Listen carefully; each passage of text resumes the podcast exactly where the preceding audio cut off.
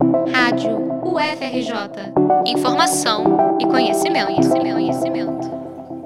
Boa tarde, eu sou Marcelo Kishinevski e está começando mais uma edição especial das seis do Informação e Conhecimento, com notícias do Rio, do Brasil e do mundo. Ao meu lado, nessa bancada virtual, recebemos parte da turma de laboratório de áudio do curso de jornalismo da Escola de Comunicação da UFRJ. Devido à pandemia, esse rádio jornal está sendo produzido de nossas casas, que São Carlos Acutis, padroeiro da internet, nos auxilia trazendo uma conexão estável. Hoje, quinta-feira, 17 de fevereiro de 2022, é um dia de grande tristeza para todos nós que estamos chocados com a morte e a destruição trazidas pela chuva em Petrópolis. No fim da tarde da última terça-feira, o céu desabou sobre a cidade da região serrana do estado do Rio. Foram 230 milímetros de água por metro quadrado em apenas três horas, mais do que o volume esperado para todo o mês de fevereiro. Rebeca Reis atualiza os dados sobre essa tragédia. Boa tarde, Rebeca. Boa tarde, Marcelo. Boa tarde a todos os ouvintes. Pois é, infelizmente, a notícia de hoje para o Rio não é boa. Um temporal que ocorreu em Petrópolis, na região serrana do Rio, nesta terça-feira, dia 15, não para de causar estragos. Além de aproximadamente 60 casas serem destruídas, o número de mortos e desaparecidos só cresce. Até hoje chegaram a 104 óbitos e 35 desaparecidos, confirmados pelos 400 bombeiros que trabalham na região. E apesar das vítimas socorridas, foi decretado estado de calamidade pública, e várias ONGs e instituições se mobilizam para ajudar as vítimas. O medo está na chance de novas chuvas na região enquanto as famílias não se estabelecem. Marcelo. Obrigado, Rebeca. Eu confesso que foi difícil dormir com aquelas imagens terríveis de deslizamento de encostas filmadas pelos moradores e que circularam nas mídias sociais. Eu fiquei particularmente tocado por aquele vídeo com dois ônibus arrastados para dentro de um rio, afundando na lama, os passageiros tentando se equilibrar na lataria para não serem levados pela correnteza. Olha, de fato foi a maior chuva já registrada em Petrópolis, pior até do que aquela de 2011, mas não dá para culpar só a natureza. Além da ocupação desordenada de encostas, as autoridades do município e do estado não fizeram o dever de casa. Dados do Portal da Transparência mostram que no ano passado o estado do Rio gastou só 24% dos 31 milhões de reais destinados à prevenção de desastres na Serra. Pior, metade da verba de 2 bilhões e 200 milhões de reais liberada pelo antigo Ministério das Cidades para recuperar a região serrana após as chuvas de 2011, que deixaram mais de 900 mortos, não foi gasta pelas prefeituras. Professor de Engenharia Geotécnica da COP UFRJ, Maurício Erles, disse ontem em um seminário que faltam gestores e projetos para impedir que a tragédia se repita. Se você puder ajudar as vítimas, a UFRJ está recebendo doações de itens como água mineral, alimentos não perecíveis, roupas, cobertores e colchonetes e artigos de higiene pessoal e limpeza. As doações vão ser reunidas até segunda-feira na recepção da Prefeitura Universitária, que fica na Praça Jorge Machado Moreira, número 100, na cidade universitária. O material pode ser entregue das 9 da manhã às 4 da tarde. Você que não pegou aí a caneta a tempo, repetindo o endereço Praça Jorge Machado Moreira, número 100, cidade universitária. Se for comprar algo e não puder ir ao campus do Fundão, a dica é mandar entregar na prefeitura universitária. Qualquer dúvida é só ligar para o telefone prefixo 21 3938 0346. Repetindo, 3938 0346. E muito cuidado com aquelas correntes de WhatsApp pedindo doações, tem muito oportunista se aproveitando nessas horas é importante apurar direitinho e privilegiar instituições reconhecidas que já fazem esse trabalho há tempos. O dia foi de sol entre nuvens no Rio, em Petrópolis, mas o céu está carregado agora, tá? O Instituto Nacional de Meteorologia alerta que pode chover forte novamente até o fim da noite dessa quinta. Fique em segurança, não enfrente a natureza. O presidente Jair Bolsonaro, que está voltando de viagem à Rússia, deve visitar Petrópolis nessa sexta. Bolsonaro se encontrou ontem com o líder russo Vladimir Putin em meio à crise envolvendo uma possível invasão à Ucrânia. Apoiadores de Bolsonaro fizeram circular, inclusive, uma série de memes relacionando a visita do brasileiro ao recuo da Rússia, que aliviou as tensões ao retirar tropas da fronteira com o país vizinho. Gabriela Veloso, boa tarde. Explica pra gente o que está por trás dessa tensão na Ucrânia. Boa tarde. As últimas atualizações na questão Rússia e Ucrânia apontam para uma retirada de algumas tropas russas da fronteira e uma caminhada para negociações diplomáticas. Isso é bom, mas é importante ter em mente a escalada de tensões que aconteceu nas últimas semanas. O atual território ucraniano, estratégico e promissor no setor agrícola e de energia, foi parte do território russo. Os ucranianos só se separaram dos russos em 1991 com o colapso da União Soviética. Até 2014, a situação entre os dois países ficou relativamente estável. O problema foi quando os russos anexaram a Crimeia. Com as constantes tensões com a Rússia e a instabilidade do leste europeu, a Ucrânia se movimentou em direção ao Ocidente, demonstrando interesse na União Europeia e na Organização do Tratado Atlântico Norte, a OTAN. A Rússia se opõe fortemente à entrada da Ucrânia nessas organizações. O professor Andrew Trauman, da Unicuritiba e membro do grupo de estudos e pesquisas sobre o Oriente Médio, comentou sobre isso que é a Ucrânia, que tem uma localização estratégica para a Rússia, a Rússia inclusive já anexou uma parte da Ucrânia em 2014 chamada Crimeia, que ela entre para a OTAN e aí você vai ter praticamente um golpe no coração da Rússia, né? Um país que vai se tornar inimigo praticamente dentro do território russo. Os russos agiram para demonstrar seu descontentamento com a aproximação ucraniana ao Ocidente. Estrangeiros até evacuaram a Ucrânia por medo e a rede pública americana PBS News chegou a afirmar que o Putin já teria decidido invadir o país. Putin disse nesta terça-feira 15 que está pronto para seguir o caminho das negociações. A retirada está acontecendo, porém não foi informado quantos soldados vão sair e ainda não está claro se isso implica de fato na diminuição das tensões. Marcelo? Obrigado, Gabriela. É verdade, a gente tem várias imagens né, da, da saída de tropas russas da região, mas os Estados Unidos continuam alegando que os russos estão prestes a invadir os vizinhos ucranianos. Né? E é uma curiosidade que a Ucrânia já fez parte de vários países da região, principalmente do território da Rússia e da Polônia né, ao longo da história. O nome do país, inclusive, é derivado de uma palavra eslava que quer dizer fronteira né? sinal de que a identidade nacional deles é bastante frágil e é uma construção muito recente. Né? A gente só espera que isso não seja um gatilho para uma nova Guerra Fria ou pior, para uma guerra de fato. Né? A tensão no leste europeu tem pressionado cotações de commodities, né? a cotação do barril de petróleo chegou aos 95 dólares, mas hoje caiu de volta para a faixa dos 90 dólares, com a expectativa de, um, de uma saída negociada para essa crise. Né? Ainda assim, esse é o maior patamar desde 2014 e mais de 50% acima da cotação de um ano atrás. Bem, com o petróleo em alta, os transportes ficam ainda mais caros. Uma alternativa natural seria correr para o trem ou para o metrô, mas as passagens desses meios também subiram muito e já, já, já, tem gente preocupada com a volta das atividades presenciais. Boa tarde, Eduardo Soares. O pessoal está perdendo sono com a passagem de trem a 7 reais, né? Boa tarde, Marcela. É isso mesmo. As ferrovias ainda recebem pouco investimento no Brasil. O alto gasto com passagem e a incerteza do transporte são problemas enfrentados atualmente. De acordo com dados do Ministério da Infraestrutura de 2018, a malha ferroviária no Brasil é voltada principalmente para o transporte de cargas. Além disso, de acordo com dados sobre o ano de 2020 da Associação Nacional de Transportes Ferroviários, o Brasil apresenta baixa densidade de malha ferroviária quando comparado a países continentais como eles. Exemplos são Canadá, Rússia, Estados Unidos, Índia e China, além de também perder para outros países da América Latina como Argentina e México.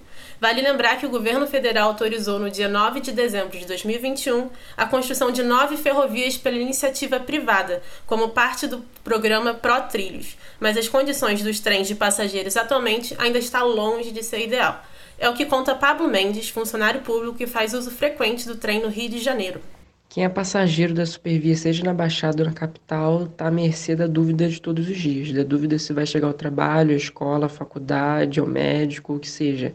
E essa previsibilidade, para mim, é um dos maiores pontos fracos da Supervia. E aqui incluo também os recentes furtos de cabos que andam paralisando constantemente as atividades que chegaram até fechar a estação da Central. É uma situação que vai além da questão de mobilidade urbana, né? E ainda tem a coragem de propor aumento de passagem para R$ reais, algo que é totalmente inviável e revoltante em todos os níveis possíveis. Em nota, a Supervia anunciou que o reajuste de 25% no preço das tarifas de trem que atendem a região metropolitana no Rio de Janeiro ocorrerá dia 4 de março. Marcelo. Obrigado, Eduardo. O pior é que a passagem é cara e o serviço muito ruim, né? No caso do estudante da UFRJ, o trem não está coberto pelo bilhete único universitário, que passou toda a pandemia né, desativado pela prefeitura, mas que foi reativado finalmente agora no mês de janeiro. É, movimentando nossa reportagem, vamos ouvir agora Lorenzo Melo, que traz informações sobre o SISU. Boa tarde, Lorenzo. Oi, Marcelo. Boa tarde a você e a todos. As notas de corte parciais do Sistema de Seleção Unificada, o SISU, mostram o curso de medicina como o mais concorrido do país. Na maioria das universidades, as notas são consideradas altíssimas e passam de 800 pontos. O SISU é a principal porta de entrada para as universidades públicas e as inscrições começaram na última terça-feira. Por ser um processo seletivo dinâmico, as notas de corte parciais são flutuantes, ou seja, elas mudam e sempre à meia-noite o Ministério da Educação atualiza os números. Estudantes de todo o país podem participar do SISU, desde que tenham feito o Enem 2021 e não tenham zerado a redação. Nesta edição estão sendo ofertadas mais de 220 mil vagas em cursos de 125 instituições públicas de ensino superior. Só na UFRJ há 5.223 vagas para o primeiro semestre de 2022. Os candidatos têm até amanhã, dia 18, para fazer a inscrição no site sisu.mec.gov.br. Os resultados serão divulgados em 22 de fevereiro. Marcelo. Obrigado, Lorenzo. É importante se ligar no prazo, você que foi aprovado no Enem e agora precisa decidir onde vai estudar. Vai ser uma longa noite aí, muita gente esperando a virada da meia-noite para pesquisar as mudanças nas notas de corte para tomar uma decisão final sobre a instituição é, em que vai passar os próximos 4, 5, 6 anos estudando na graduação. Da educação, vamos agora para a cultura. Maria Eduarda Prado, boa tarde. Boa tarde, Marcelo. Boa tarde aos ouvintes. Segundo a agência Câmara de Notícias, em breve a Câmara dos Deputados pode votar em dois projetos de lei de apoio ao setor cultural do Brasil, um dos mais afetados pela pandemia de Covid-19. Um dos projetos é a PLP 73 de 2021, conhecido como Lei Paulo Gustavo, e prevê liberação de mais de 3,8 bilhões de reais para socorrer o setor cultural. A proposta já foi aprovada pelo Senado, está na pauta do plenário da Câmara. A votação aconteceria esta semana, mas foi adiada para a próxima. O valor virá do superávit financeiro que existe no Fundo Nacional de Cultura e, em sua maioria, deve ser usado para ações voltadas ao setor audiovisual, no apoio a produções, salas de cinema, cineclubes, mostras, festivais e capacitação profissional. Outro projeto é a PL 1518, também de 2021, chamada de Lei Aldir Blanc II e prevê uma política permanente de fomento à cultura do Brasil. A União deve destinar 3 bilhões de reais de orçamento federal a estados, municípios e ao Distrito Federal. O valor pode ser utilizado para a produção e aquisição de obras, realização de exposições, festivais e feiras, prêmios e bolsas de estudo. Marcelo. Obrigado, Maria Eduarda. Lei Paulo Gustavo, Lei Aldir Blanc II, é, duas legislações muito importante no momento aí de desestruturação do setor cultural em função da pandemia, né, com forte desemprego, é, e agora agravados pelo próprio esvaziamento da Lei Rouanet, né, anunciado pelo governo é, na semana passada, um decreto sancionado pelo presidente. Seguimos agora com outra Eduarda, como tem Eduarda nesse rádio jornal, meu Deus, agora quem conversa com a gente é Eduarda Goulart, não se perca, tá? Tivemos a Maria Eduarda, Eduardo Soares e agora Eduarda Goulart. Boa tarde, Eduarda. É verdade que o TikTok está influenciando a moda e trazendo uma onda retrô? Conta pra gente. Boa tarde, Marcelo. Boa tarde, ouvintes. A volta da moda dos anos 2000 é uma das grandes tendências do momento e é importante contextualizar o motivo desse ressurgimento. Essa época no cenário da moda gerou um estilo denominado Y2K, e essa abreviação significa literalmente anos 2000. O estilo se baseia muito no boom do interesse no estilo de vida das celebridades, que começou no início do século e casou também com o surgimento da internet. A tendência inclui o uso de elementos específicos como calças de cintura baixa, mini saias, estampas chamativas, padronagem degradê e lentes coloridas. E justamente por a internet ter acompanhado o surgimento dessa tendência, muito se discute sobre a influência da bolha no retorno da moda Y2K. A explosão de popularidade do TikTok, por exemplo, que se sustenta com vídeos curtos e fáceis de produzir, fez com que a rede social se tornasse uma parte importante no cenário da moda. Agora com a gente a jornalista e mestranda em Branding e Design de Moda na IAD Creative University, Anne Almeida, comenta sobre a influência desse aplicativo no mundo da moda. A indústria da moda já tem uma lógica de recuperar tendências de 30 em 30 anos. Isso já é uma coisa que acontece, mas o que a gente está vendo é uma aceleração desse processo, muito influenciada pela ascensão do fast fashion, mas também por conta das redes sociais e de redes sociais como o TikTok, que tem um público jovem, que está muito ligado também às influenciadoras de moda, e por isso a recuperação dos anos 2000 tem tudo a ver com as redes sociais e com essa lógica de recuperar tendências do passado, mas de uma forma cada vez mais rápida. Esse crescimento dos influenciadores digitais tem um papel importante na influência do TikTok dentro do cenário da moda. A rede social, que é a nova sensação entre os jovens, agiliza essa troca de tendências e contribui ainda para uma democratização desse debate. Marcelo? Obrigado, Eduarda. Eu que sou uma pessoa do século passado, fico muito intrigado com essa onda de revival né, dos anos 2000. Aliás, para quem não ligou o nome da pessoa, o Y2K, né, que a Eduarda pronunciou aqui perfeitamente, lindamente, no inglês fluente, é nada mais nada menos do que o velho bom ano 2000, né, a virada do milênio, né, que tinha uma moda específica e que tem algumas marcas que agora a gente consegue olhar no retrovisor e identificar. Muito interessante essa matéria, Eduardo. Obrigado. Bem, fechando essa edição especial do Informação e Conhecimento, vamos falar sobre alimentação, bem-estar e a imposição social de um corpo magro. Felipe Mesquita, boa tarde. Que papo é esse de terrorismo nutricional? Boa tarde, Marcelo. Boa tarde, ouvintes. O debate sobre terrorismo nutricional está em alta na internet. A prática do terrorismo nutricional consiste em dietas radicais e restritivas em que é necessário cortar certos alimentos que são tratados como vilões por essa lógica alimentar. Seja por estética ou preocupação excessiva com a saúde, adotar esses hábitos tem suas consequências. A nutricionista clínica Patrícia Cordeiro conta um pouco sobre os riscos do terrorismo nutricional. Essa dieta saudável passou a ser uma coisa impositiva e hum, isso realmente pode gerar uma alteração no comportamento alimentar, gerando a culpa, a compulsão, é, e essa coisa prazerosa que a alimentação, que remete a infância, remete a, sei lá, vamos a um churrasco, a confraternização, né? experiências de socialização, é, experiências culturais, experiências afetivas. Isso aí fica muito confrontado com esse conceito de, de vida saudável, de dieta saudável. Hoje, as informações sobre alimentação chegam com mais facilidade às pessoas por causa das redes sociais. Porém, é preciso ter cuidado pois nem sempre essas informações são passadas com responsabilidade. Vale lembrar que o nutricionista é o único profissional habilitado para prescrever dieta. E seguir uma dieta formulada por alguém que não tem essa formação pode acabar comprometendo a saúde da pessoa.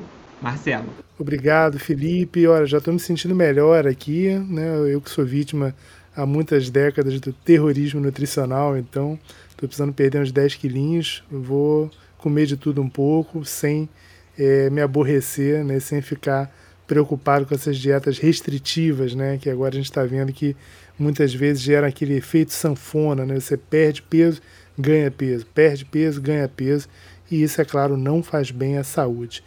Bem, o Informação e Conhecimento vai chegando ao fim. Eu, Marcelo que me despeço. Essa edição contou com a participação dos é, estudantes Eduarda Goulart, Eduarda Soares, Felipe Mesquita, Gabriela Veloso, Lorenzo Melo, Maria Eduarda Prado e Rebeca Renz, todos da turma de Laboratório de Áudio do curso de Jornalismo da Escola de Comunicação da UFRJ. Trabalhos técnicos de Gabriel Góes, com a colaboração de Gustavo Silveira e Vinícius Piedade. Um sonoro abraço para você que nos acompanha e lembre-se, a pandemia não acabou. Levantamento do site Poder 360 publicado ontem mostra que a Covid voltou a ser, em janeiro, a principal causa de mortes no país, por conta do avanço da variante Omicron. Então, máscara no rosto, vacina no braço e nada de aglomeração, combinado? Vamos juntos, tá demorando, mas vai passar. Paciência. Até a próxima semana, pessoal.